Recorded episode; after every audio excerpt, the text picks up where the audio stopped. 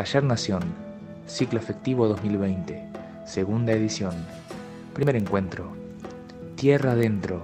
¿De quién es el país? Participan de este encuentro Pablo Ferreiro, arquitecto y profesor titular del Taller Nación FADU, y Ulises de la Orden, director, guionista y productor, egresado de la Universidad del Cine FUC y docente en la Escuela Nacional de Experimentación y Realización Cinematográfica, ENERC. Desde 1998, con su productora Polo Sur Cine, busca contar historias que emocionan, ligadas al medio ambiente, a los pueblos originarios y a las cuestiones políticas y sociales más urgentes. Hola, ¿cómo andan? Mira, ahí desde Neuquén, saludo a Guille Ferri. ¿Qué haces, Ulises? Buenas noches, ¿cómo andas? ¿Qué tal? ¿Cómo te va, Che? Muy bien, muy bien.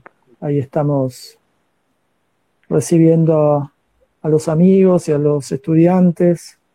Hoy va a estar con en nuestra conversación número 10 Ulises de la Orden, que, es director de cine, productor y responsable de la productora Polo Sur Cine, que tiene ahí su web que nosotros anunciamos en las redes, que es ulisesdelaorden.com, que recomiendo fervientemente que, lo, que la visiten. Ulises nació en 1970 y se formó en la FUC, eh, en la Universidad del Cine, y es docente, supongo, no sé si seguís, eh, calculo que sí, en, el ENARC, en el ENERC. Este, y ah, por otro lado es el, está al frente de, de Polo Sur Cine, donde pueden encontrar casi 10, 10 registros documentales valiosísimos y un par de proyectos que también nos vas a contar, me imagino después, el, fútbol en, la quebrada y, el club de cine. Así que bienvenido Ulises. Eh, quería compartir un poco con, toda la gente que está y contigo que eh, un poco yo vengo siguiendo tu trabajo casi desde, desde, que lo has puesto a consideración, desde el 2006 con Río Arriba, que es una película sobre, para mí, sobre dos cosas. Por un lado, sobre una cuestión puntual de, del tema de la caña de azúcar ¿no? en, en el norte, pero por otro lado, una película de un viaje interior tuyo en búsqueda de algunas respuestas, algunas inquietudes, me imagino y que entiendo después siguiendo tu trabajo que eso abrió una dimensión que te llevó, digamos, por ya no tanto por la cuestión personal, sino por un montón de cosas que te fueron apareciendo en el viaje y que a nosotros nos resulta muy importante como registro, eh, porque a nosotros nos interesa eh, investigar el porqué de, que nuestra nación sea como es, el porqué de los algunos problemas estructurales que tenemos y me parece que tu trabajo ahonda y profundiza en esas búsquedas. Por eso te quería preguntar, para empezar, eh, un poco cómo fue esta primer eh, acción que fue Río Arriba, este, para después ir avanzando por ahí con Tierra Adentro y con tus otros trabajos. Bueno, Río Arriba, como, como todas mis películas, surge un poco del deseo de, contar eh, una historia que, de repente encuentro o, conozco y crece a partir de la investigación. Eh, de hecho, primero conocí la historia y luego encontré el vínculo con mi familia. Por último, eh, tomé la decisión de, estructurar el relato de forma autorreferencial, eso fue una cosa ya de, con el proyecto muy avanzado. Lo, que, lo que es un continuo en, todos los proyectos míos, y supongo que, debiera ser así, es, la investigación. Entonces, eh, en ese proceso de, investigación, que a veces dura años, digamos, en el caso de Río Arriba, que fue mi primera película, siempre se dice que la ópera prima uno tiene toda la vida para hacerla, ¿no? Después empezás a, trabajar, a profesionalizarte, a hacer las cosas con otros ritmos. Pero de todas formas los procesos de investigación pueden durar años a veces. De hecho, yo tengo una película para estrenar que, empecé a filmar hace casi 20 años, que es la película sobre Vilca, que paradójicamente hizo la música sobre Arriba Arriba. Ricardo Vilca fue un músico, un aguaqueño que falleció en 2007. Fue un muy buen amigo mío también. Y la película la hicimos junto con Germán Cantore, y la empezamos a filmar cuando Ricardo Vilca estaba vivo. y cuando falleció abandonamos el proyecto y lo retomamos hace dos años y, tengo una película ahí terminada. O sea que los, procesos de investigación son, este, pueden ser caóticos y no, no, no, necesariamente tienen un orden muy concreto. Y bueno, este, a la hora sí de, empezar a pensar una película para, para estrenar, ya por ahí uno toma el, camino final. ¿no? El, el, caso de Arriba Arriba es igual. Yo conocí la zona de Iruya desde muy chico. Este, me, gusta ir a caminar por la montaña con la mochila y, conocía esa zona, conocía las problemáticas, conocía a la gente, conocía la belleza, conocía esa sociedad, tenía amigos, tengo. Y, un buen día me, se me terminó de armar el relato de cómo eh, los complejos azucareros habían impactado terriblemente mal, no solo en las personas, sino además en su medio ancestral de producción, que eran las terrazas de cultivo, y cómo esa, ese impacto devenía en el deterioro y en los, esos aludes de barro que ellos llaman volcanes, que se viene la ladera entera, que, que, bueno, encontraba que ahí había una problemática que atacaba por todos lados, porque no solo la gente había dejado de, trabajar en su propio territorio para ir a trabajar de forma esclava en, otro, en otras producciones, sino que además ese abandono de su propio territorio forzoso produjo un deterioro que no se puede recuperar. O sea, el impacto era muy grande. Y bueno, eso, eso fue lo que me despertó a hacer eh, Río Arriba. O sea, es que hay, hay como dos cuestiones. Una, eh, Río Arriba es de 2006, o sea que la verdad se ha empezado a filmar 2004, no sé, un tiempo antes. Por ahí. Son 16, 16 años, ponele, ¿no? Y tiene como una actualidad impresionante en términos de de varias cuestiones. Por un lado, la relación casi teoría de la cultura con la naturaleza, que es esta cuestión de hasta dónde explotar, cómo explotar los medios de producción, los desplazamientos de la gente, las pérdidas de carácter, que es un fenómeno mundial y que la pandemia ahora expone brutalmente, ¿no? Hasta dónde ese límite lo hemos llevado, con lo cual una década y media atrás está registrando eso, habla de como de tener como una mirada muy pertinente a la época que, nos toca, ¿no? que, de alguna manera es, lo que el taller está tratando de hacer desde, desde la matriz del proyecto de arquitectura y urbanismo.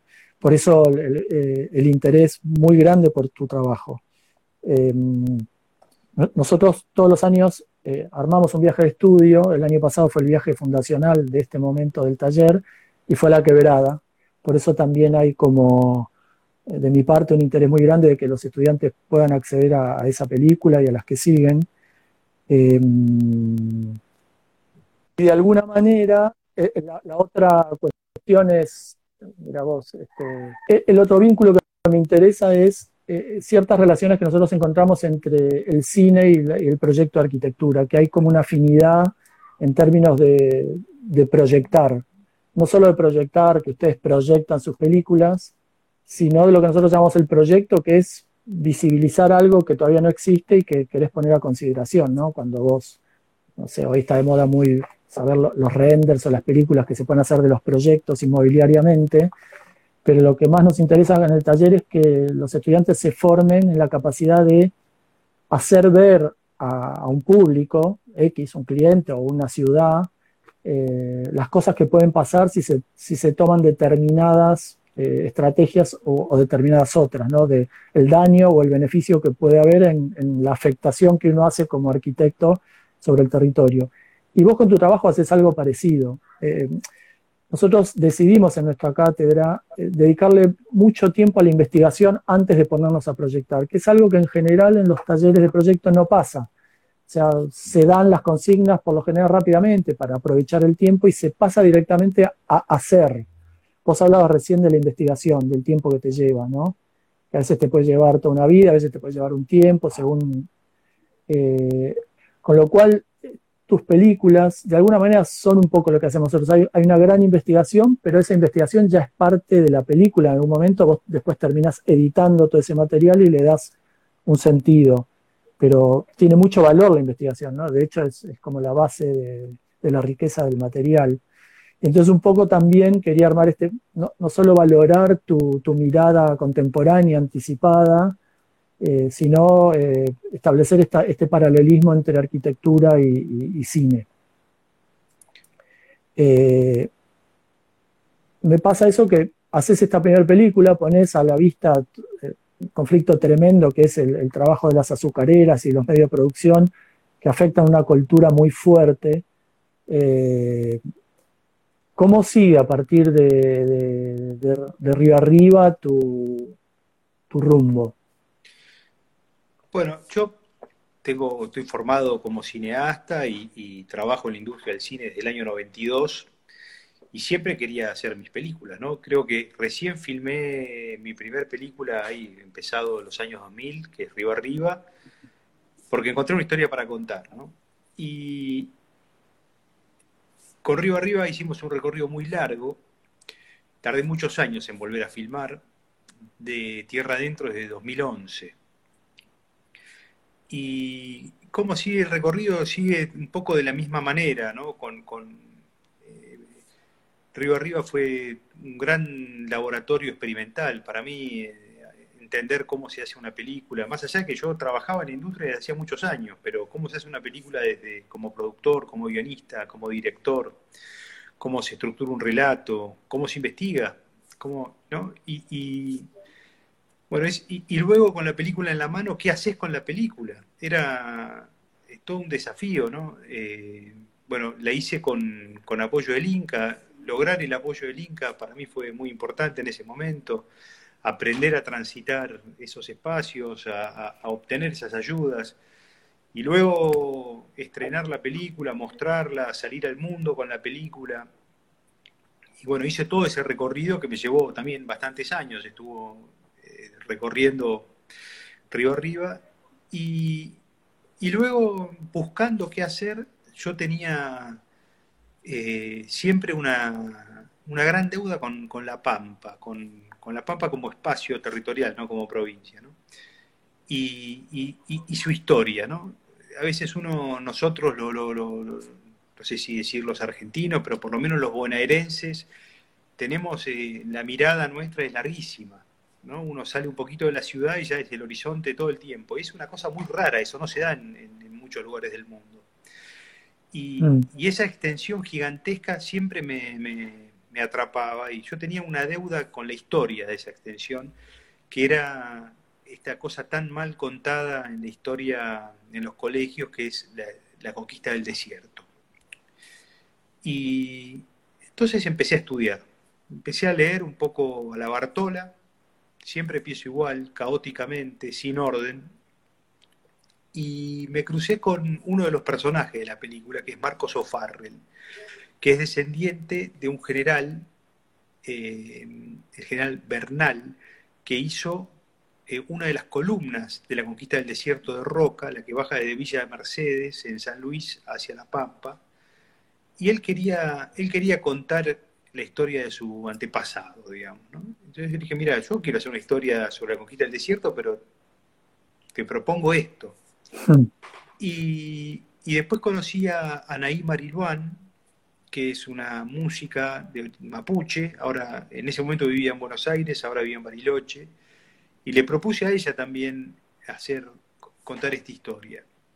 Y luego se me empezó a armar una historia, se me empezó, empecé a jugar un poco con, los materiales, con, las ideas, y, empecé a sentir que, era tan amplio el territorio que no, me alcanzaba con contar una historia, que tenía que contar más. Entonces empecé a estructurar un relato que medio coloquialmente se dice un relato coral, donde hay muchas voces que hablan y muchas, y muchas líneas de relato que se pueden cruzar o no.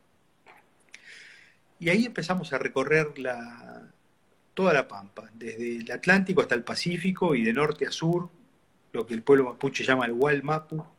Hicimos más de 40.000 kilómetros para hacer esta película. Y, ahí fueron apareciendo personajes. Me vinculé con, con Mariano Nagui y con Walter del Río y con Alexis Papasian, que son parte de un grupo de investigación de filosofía y letras. Ellos me orientaron muchísimo. De hecho, Mariano Nagui es uno de los personajes de la película que tiene su propio relato, digamos. Y buscando, apareció Alfredo. Él es el que busca en, el archivo los, las cosas. Exactamente. Y, y, luego apareció eh, Alfredo Seguel, que es un periodista también mapuche, chileno. Y entonces, y, por último apareció Pablo Umaña Yancaqueo, que es este chiquito de Bariloche que está en su búsqueda de su propia identidad. Ya no es tan chiquito, ya está como 20 años. Hmm. Eh, y bueno, con todo esto empecé a elaborar un guion. Yo trabajo, trabajo mucho los guiones. Eh, de hecho, los guiones de mis documentales están escritos como si fueran una película de ficción. Eh, luego no le pido a nadie que diga ninguna línea de diálogo ni, que haga nada, digamos, ¿no? Pero la investigación me lleva hasta ahí e intento que se lea en el guion lo que la película que yo quiero hacer, lo más parecido a la película que yo quiero hacer esto que hablábamos antes de la investigación. En mis películas la investigación termina el último día de montaje. Cuando cerramos el montaje de la película, ahí terminó la investigación. Ya está, porque está cerrado. Pero es, es el único proceso que es el proceso que se inicia y el proceso con el que se termina. Es, abarca todas las etapas. Y bueno, Tierra Adentro fue... Eh, así la hice, digamos, ¿no? Y fue una película divertidísima de filmar. Aparte, eh, teníamos un equipo muy grande. Es una película que hoy en día yo creo que no se podría hacer, ¿no? Bueno, no solo que, porque no se puede viajar ahora, ¿no? Pero con los presupuestos de esta época sería imposible. Sí, en ese momento, para un documental, era un equipo... A mí me, Teníamos un equipo, éramos ocho personas en dos camionetas haciendo miles y miles y miles de kilómetros desde el Atlántico hasta el Pacífico, y de norte a sur, como diez semanas de filmación. Y bueno, fue una película muy divertida de filmar. La filmamos con la tecnología más avanzada que había en ese momento de video digital y luego la pasamos a 35 milímetros. Es una película que se estrenó en 35 milímetros. Tiene una mezcla hecha que, que puede no, tiene nada que envidiarle a ninguna película de Hollywood. Mirá. Vos sabés que me resulta raro que digas una película divertida, porque yo, la, veo como una película muy dramática, ¿no? En el, más profundo sentido. Este, porque creo que encierra buena parte del conflicto en nuestro país que sigue vigente de una manera. Eh, y, hay muchas cosas sobre esa película que, te quería compartir. Eh, una es la tremenda vigencia que tiene eh, por varios motivos. El otro día cuando hablamos me dijiste, está todo este tema de la nieve en el sur, están las, algunas tomas que hay una gente diciendo que Mascardi, bueno, todo el conflicto que sigue latente. Se acaban de cumplir los tres años de lo de Santiago Maldonado, o sea, es una película que, que, explica todo eso, ¿no? Y lo que me gusta, y por ahí te lo quiero agradecer, es que lográs eh, tratar el tema muy amorosamente a partir de esta pareja de, jóvenes que viajan hacia sus ancestros. ¿no? Es, es, como es un tema que por lo general, y, aparte todos los temas en general en este país se, hablan en un canal o en el otro, ¿no? Se, ha logrado que las discusiones no, nunca se crucen, sino que se, se hablan en canales donde siempre tienen razón en cada canal, porque los que oyen y los que hablan en esos canales les interesa es, esa forma de ver los conflictos. Y vos traes un conflicto para mí es fundante, y que es un tema que habría que volver a hablar profundamente, eh, de una manera muy amorosa, ¿no? con, la historia del viaje de estos dos, de estos dos jóvenes. Este, ¿qué, te, ¿Qué te fue pasando con esa película? Una de las razones por las que yo hice Tierra Adentro era porque sentía que la conquista del desierto era fundante, era fundante de, para nosotros como país.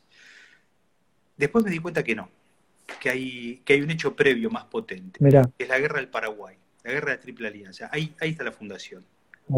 ahí es donde eh, bueno, me voy para, para eh, algún día voy a hacer algo sobre la, guerra del Paraguay. Claro, la conquista del desierto, la, oligarquía argentina de la mano de la corona británica se hizo de algo así como 20 o más millones de hectáreas, que es ese plano que encontramos, que encuentra Mariano Nagui, y eso lo encontramos nosotros en Catastro de la provincia de Buenos Aires, en La Plata, eso no estaba en ningún lado. Y ese plano figura en las parcelitas de 10.000 hectáreas cómo se las repartieron de acuerdo al empréstito del año anterior, de 1877, donde se había, con ese empréstito la gente compraba las, futuras 10.000 hectáreas, o sea, 4 de 2.500 tenía que comprar por lo menos 10.000 hectáreas. Eso está explicado en la película, ¿no? Pero, y con eso se financió la conquista. Luego de la conquista se repartieron las tierras. Ese plano es la repartija. Ese, ahí está, con nombre y apellido. ¿eh? Y es impresionante. Es impresionante. Bueno, y un, poco esa idea de, la cuestión fundante que tenía, eso fue un poco lo que me movió a hacer la película. Y, y bueno, yo decía que es divertida de hacer porque es mi oficio, es lo que me gusta hacer, me gusta viajar, me gusta conocer gente nueva, me gusta escuchar voces completamente disímiles y en la película suenan todas las voces o, o muchas de las voces, ¿no?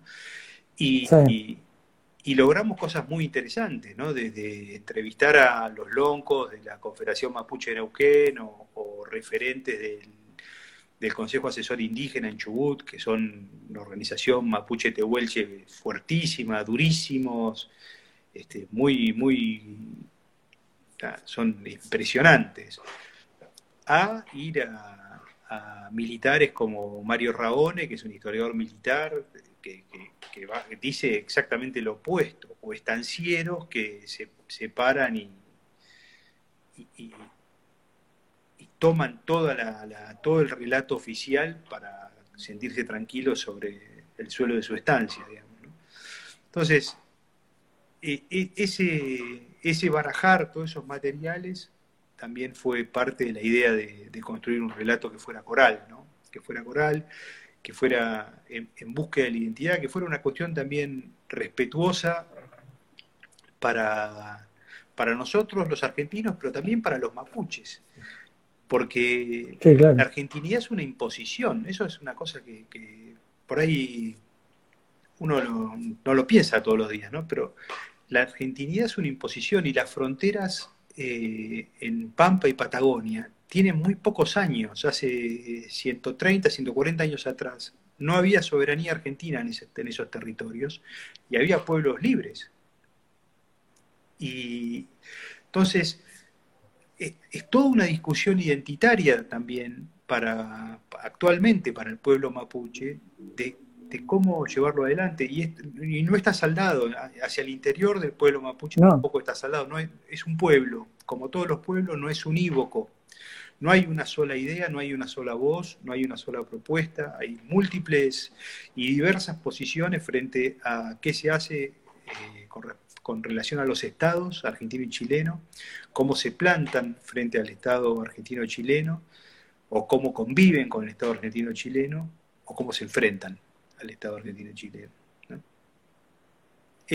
Ahora, está claro que eh, que, el pueblo mapuche sigue debatiendo esto que estás comentando, ¿no? Pero no es un debate que esté instalado en, la argentinidad, por ejemplo. O sea, eh, aún a pesar de lo de Santiago Maldonado, aún a pesar de todo, bueno, hablo a nivel Estado Nacional, no, no que la gente no, no, no lo piense. Este, no, no hay, eh, la película no accedió en algún momento a, lugares oficiales que te lo hayan pedido, que, que, haya sido un documento al cual recurrieron para, no sé, para, para abrir el tema, o es algo que... Sí, la película, ya te digo la verdad, ni me acuerdo, anduvo por todos lados, ¿eh? este, anduvo por todos lados y, le, la han dado, se dio creo que en el Senado, se, se dio, pero... Ah,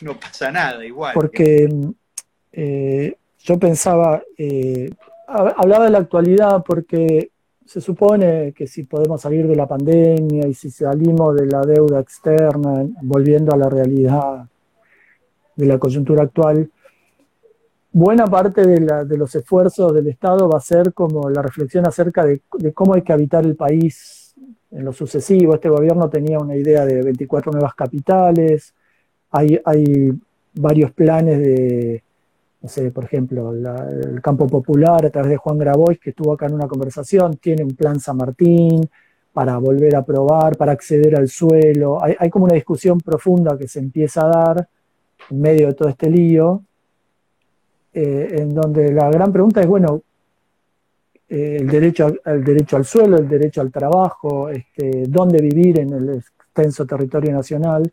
Nosotros un poco como, como taller estamos investigando posibilidades y en, ese sentido me parece que tu trabajo da muchas pistas, ¿no? Porque, porque va como registrando conflictos de distinto índole que tiene que ver con los métodos productivos, que tiene que ver con las economías regionales y que tiene que ver con el acceso al suelo y la propiedad de la tierra. Me parece que, Tierra Adentro un poco eh, habla de eso y, habla de cómo nos debemos un debate, de nuevo uso la palabra amoroso porque, porque por lo general el debate se da muy violentamente y me parece que cualquiera que pueda ver esa película, no, no creo que nadie vaya a devolver su tierra, ¿no? Este, que legalmente le pertenece. Y también creo que hay una, hay una mirada que no está mal eh, incorporar, no te digo, eh, que es, por ejemplo, nosotros este año íbamos a ir a Ushuaia. El segundo viaje del taller era completar como el, extremo continental, eh, como de Ushuaia a la que acá vimos. ¿no? Y en Ushuaia, hablando con, gente conocida, como las que estuvimos organizando, por ejemplo, tiene una relación con el ejército y con cierta parte de la conquista del, desierto que te aportan otros, otros vectores a la, charla, que es, por ejemplo, que si Roca no hubiera hecho lo que hizo, toda esta tierra sería de los ingleses, por ejemplo. O que o, lo que piensan eh, en relación a, la guerra de las Malvinas, los habitantes del extremo sur del país, ¿no? Que me parece que más allá de que la mirada porteña sobre la conquista del desierto y sobre la guerra de las Malvinas, también uno debe atender esos vectores, más allá de que después compartas o no. Y, creo que la conquista del desierto, como vos decís, con, el tema de la guerra del Paraguay, son, eh, son discusiones fundantes que en la medida que no vayamos de nuevo a ese lugar y tengamos ciertos acuerdos a esos episodios, la, disputa va a seguir en el obelisco todas las semanas, ¿no? el gobierno argentino hizo algo respecto a Paraguay, que por lo menos hubo una devolución de banderas hace unos años, este, casi como un gesto de mínima, pero un gesto al fin, como diciendo, bueno, che, sí, sé que ahí pasó algo y esto es lo mínimo que puedo hacer por ahora. Pero no, no, no entiendo que lo haya hecho en relación a, a la conquista del desierto.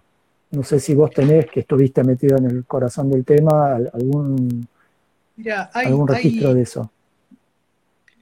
Eh, bueno, si querés ver lo que hizo el Estado, está el caso de Santiago Maldonado, ¿no? Eso es lo que hace el Estado generalmente con la comunidad de mapuches.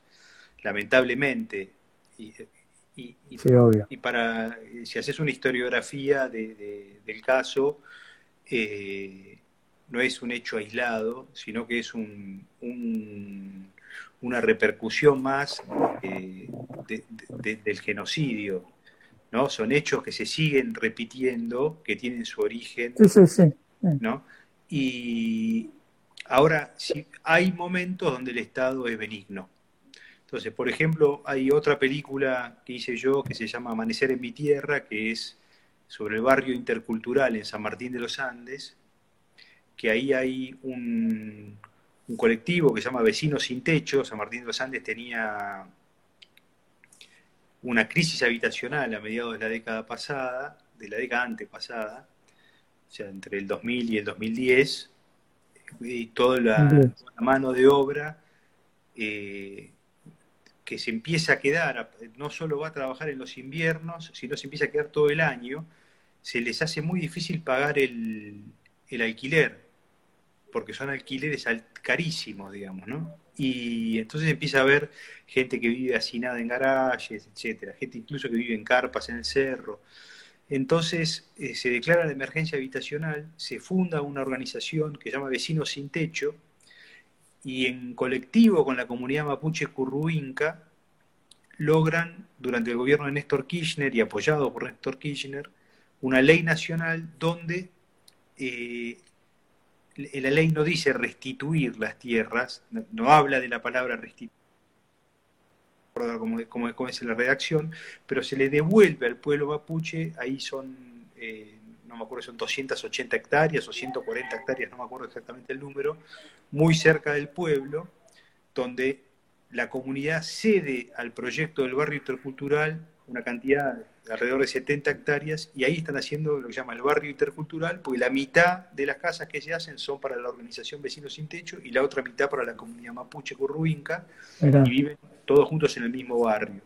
Entonces ahí, hay un caso, para mí es un caso eh, emblemático, donde los mismos ciudadanos lograron eh, sortear ese conflicto histórico entre el pueblo mapuche y el Estado argentino y generar una solución. Una solución que, hermana también y que hace bien, pacíficamente, con, con civilidad. Y son pocos los casos que, hay eh, por el estilo. Y entonces yo ahí veo un, un tipo de solución, de algo que se puede hacer. Cuando yo estaba haciendo Tierra Adentro, una noche charlando con un lonco que se llama Jorge Nahuel, me dijo, nosotros lo que tenemos que, hacer es ver a los estados más desarrollados, cómo, cómo logran estas soluciones. Yo pensé que estaba hablando de, esto hace más de 10 años atrás, ¿no? Pensé que estaba hablando de Alemania, ponele, o de Francia, yo qué sé. Y entonces me, entró a hablar de, la, de la multietnicidad la plurinacionalidad. Y me estaba hablando de Bolivia. Claro. E, Evo Morales había construido el Estado multiétnico y plurinacional de Bolivia y, había un camino ahí que, que, podía perfectamente tomarse como referencia para muchos de los países de América Latina. Algo así es lo que tenemos que construir. Está, está claro que hay referencias. Un lugar que nos contenga a todos. Digo, vuelvo al tema de la actualidad porque eh, no solo eh, la comunidad mapuche sigue en esta lucha, sino que también se empiezan a dar, eh, lo relaciono esto para que no parezca una cosa como histórica y, que es de, de, un lugar específico, porque hay un montón de gente, de organizaciones este, populares que también están buscando dónde vivir y que también están haciendo tomas de tierra, todo el tiempo lo podemos ver en las noticias, con lo cual eh, eh, es un problema de nuevo estructural y que tiene ahí un emergente, este, pero que, requiere de una solución integral este, y acordada y de algunos mecanismos, como vos decís, a partir de algunas referencias que, va a haber que resolver en, lo inmediato. Por eso me parece también de nuevo eh, muy valioso el registro de Tierra Adentro. Es como multidimensional los valores que, yo le encuentro a esa, peli. Este, mm, no sé si querés decir algo más de Tierra Adentro, que me parecía que de todas tus películas hoy era como la, por eso también la pusiste a disposición para que la pudiéramos ver. Eh, se viene, como yo te decía, toda esta discusión que tiene que ver, en, algunos lugares se habla esto de las 3T, del techo, tierra y eh, tierra, Techo y Trabajo, que me parece que es una de las cosas que, va a haber que pensar profundamente. Y en esa, en esa línea, vos después, tu, camino cinematográfico empieza a relacionarse como con otros de los conflictos del territorio, ¿no? Este, la producción agrícola y la, y la en Desierto Verde, la generación de basura en las últimas películas. ¿Querés contar un poco cómo sigue todo ese camino? Bueno, eh, después de Desierto Verde, eh, después de Tierra Adentro vino Desierto Verde. Creo que, sin embargo, son siempre ejes muy parecidos, ¿no? Los que sobre trabajo. Eh, hay todos conocemos la problemática de, la contaminación con agrotóxicos. El origen de esto está en, la tecnología de la transgénesis de la semilla que tolera el paso del,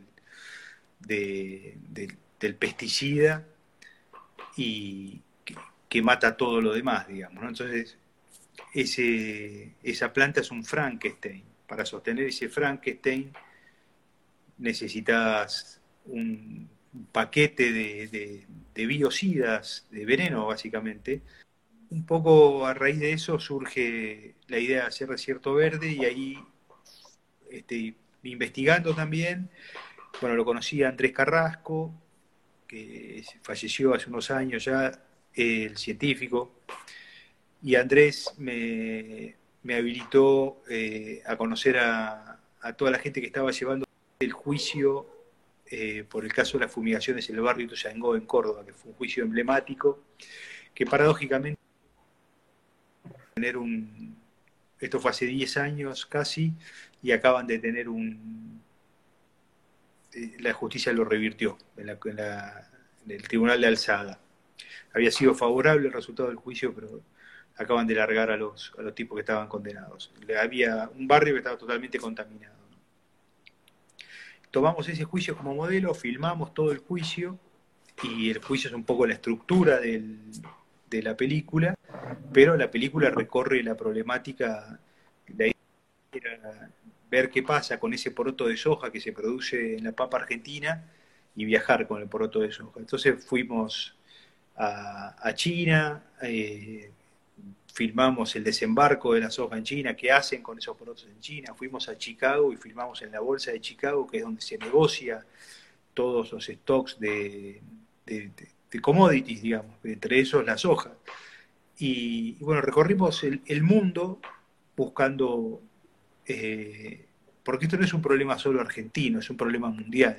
Nosotros somos una colonia en ese sentido arable a, disposición del agronegocio está trabajada del mismo, con el mismo modelo.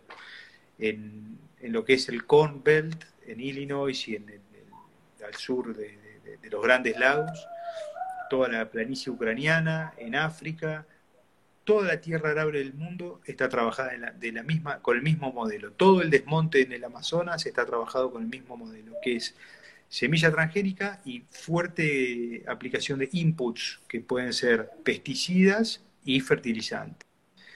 Entonces, esas cadenas de, negocio que se generan rinden miles de millones de dólares. Eso lo, sabemos todos porque lo escuchamos todos los días. A la misma vez nos van contaminando nuestro suelo, nuestro subsuelo, el aire que respiramos, el agua que tomamos, la verdura que comemos, la carne que comemos. Y, la, cosa más loca es que no hay, no hay, no, va a haber ningún gobierno que se ponga en contra de este modelo de producción, porque todos los gobiernos necesitan llenar las arcas de dinero para llevar adelante su gestión. Entonces lo que la idea era alertar que la gallina de los huevos de oro es tóxica con esta película, con Desierto Verde. Ese era un poco la, el objeto. ¿no? Sí, está claro. Este, pero de nuevo se vuelve dramático, ¿no? O sea, como saber que algo es así y que no hay forma de, de modificarlo. Desierto Verde pone de manifiesto eso, de nuevo una cosa medio dramática de que no saber que algo es como es y no poder hacer nada, un punto, eh, para no poder hacer nada. Creo que esta pandemia de alguna manera es es este, emergente de, ese conflicto, ¿no? ¿Pensás que la, actual pandemia es como un, emergente de, esos conflictos llevados al extremo? ¿Pensás que tiene algo que ver o no? No tengo ni idea, ¿eh? no, no, te digo la verdad, sería un no opinador irresponsable. No lo sé, no lo sé. No, no, preguntaba, no, no es que lo tengas que saber.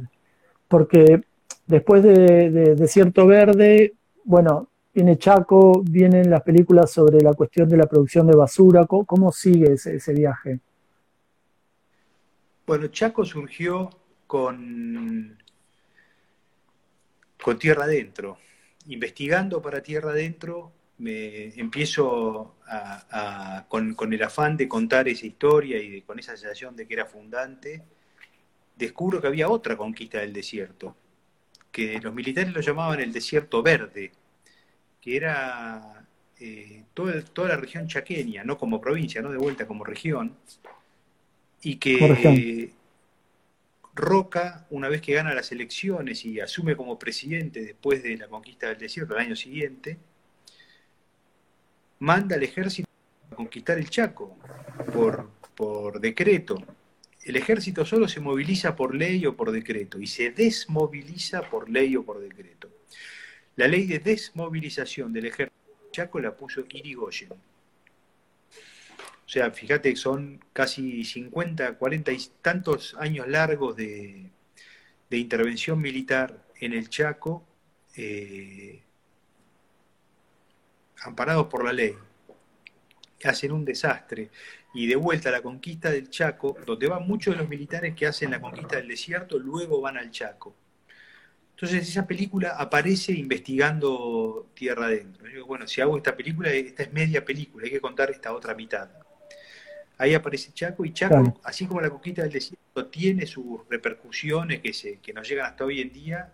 En el Chaco pasa exactamente lo mismo, con, con episodios que son este, tristemente famosos, como la matanza de Napalpí o de Rincón Bomba. Napalpí. o por nombrar una, hace poco era hace unos años atrás.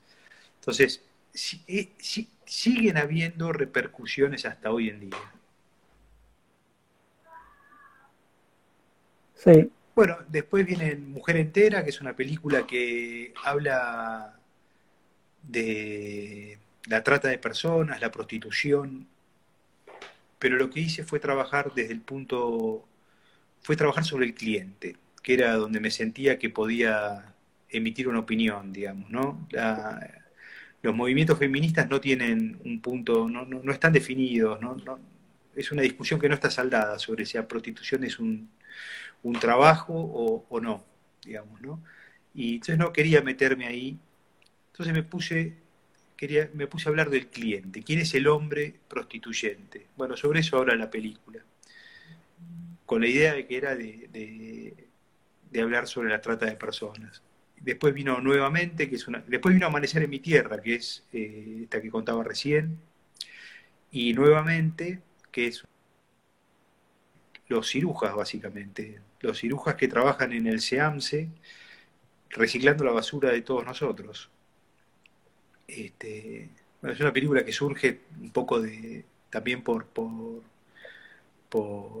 necesidad personal o afinidad este, con, la idea de, recuperar los materiales, de compostar lo orgánico, de no generar este, residuos en vano. Y bueno, hay un montón de gente trabajando en eso, profesionalizándose, y que están totalmente invisibilizados y están acá nomás, ¿no? Entonces, este, acá nomás digo, ahí, en el camino del buen aire, a 20 minutos de Capital Federal. Y, y bueno, un poco surge con la idea de, visibilizar eso, de contar esa historia, quién es esa gente, por qué están ahí, cómo llegaron, qué hacen, quiénes son, qué necesitan. Y, y, cómo todos los, porteños este, nos olvidamos, uno pareciera que saca la bolsita a la calle y la basura se esfuma. Y sin embargo hay un montón de trabajo puesto ahí. Entonces, un poco la idea de, contarle al vecino, mire, si usted separa la basura en seco y húmedo nomás, ya le hace al cirujano un favor enorme, que, después va a, recuperar esos, esos materiales que tienen valor. Esa era un poco la idea. Bueno, hay pregunta sobre las terrazas de cultivo. No sé en otras regiones, yo conozco ahí eh, la zona de Iruya, eh, eh, comienzan a, deteriorarse y, está también en la cultura oral, en los relatos orales, muchos relatos de, que recuerda que mis abuelos tenían allá, tenían una quinta y hacían este, cierto tipo de cultivo y todo eso se, lo llevó al río. O, todo eso se, lo llevó con la lluvia, se desmoronaron. Está un poco en, la, en, la, en, los relatos orales. Ahí pregunta Laura, ¿dónde se pueden ver las películas? Las películas se pueden ver si entran a mi página web, que es como mi nombre, ulisesdelaorden.com, y ahí tienen un, combo de posibilidades de verlas. Eh, Tierra Adentro la vieron porque la pusimos en, Facebook, y así como pusimos Tierra Adentro ahora, eh, todas las películas no son gratis, eh, pero semanalmente vamos subiendo una y la ponemos o muy barata o a la gorra, depende, vamos haciendo lo que se nos, lo ocurre. Pero entrando a la página web te, dirige hacia todas las posibilidades de verlas, básicamente a Vimeo y a, Mercado Libre.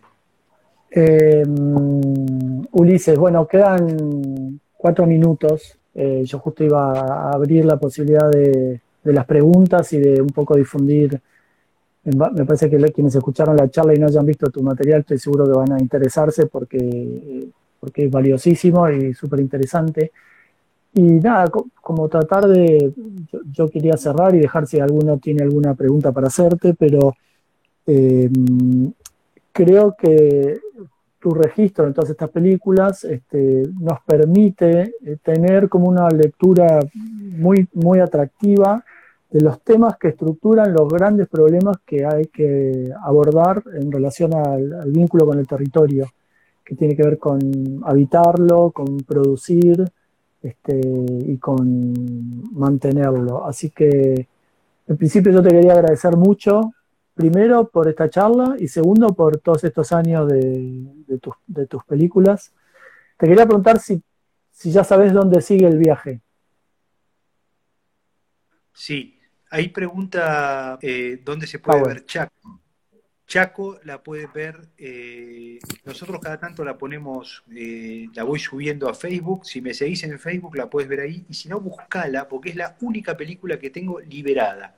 Entonces, por ahí está en YouTube o por ahí está en cualquier lado. Y si no, seguime en Facebook, y, que es Polo Surcine, y ahí la vamos, la vamos poniendo. Cada tanto, cada dos, tres, cuatro semanas la ponemos. O por Instagram, seguime también. Gracias a vos.